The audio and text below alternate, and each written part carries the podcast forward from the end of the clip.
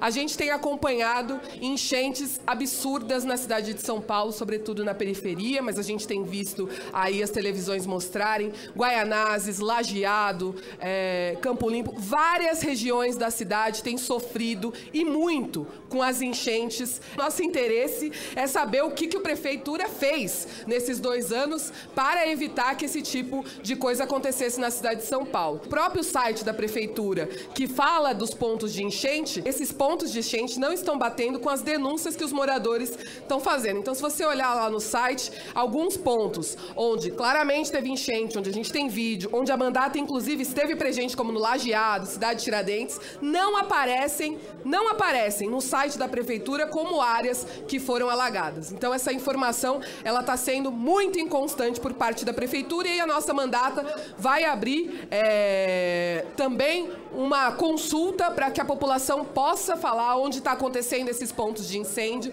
para que a gente tenha de fato os dados reais de como andam as enchentes na cidade de São Paulo e qual é a aplicação do recurso que o prefeito Ricardo Nunes está fazendo quando a gente sabe que tem mais de 30 bilhões guardados no caixa da prefeitura, enquanto a população sofre é, nas ruas da cidade, inclusive como a própria fala do prefeito comprovou, uma mulher, mãe de família de quatro filhos, mãe solo, que faleceu, que morreu devido à ingerência.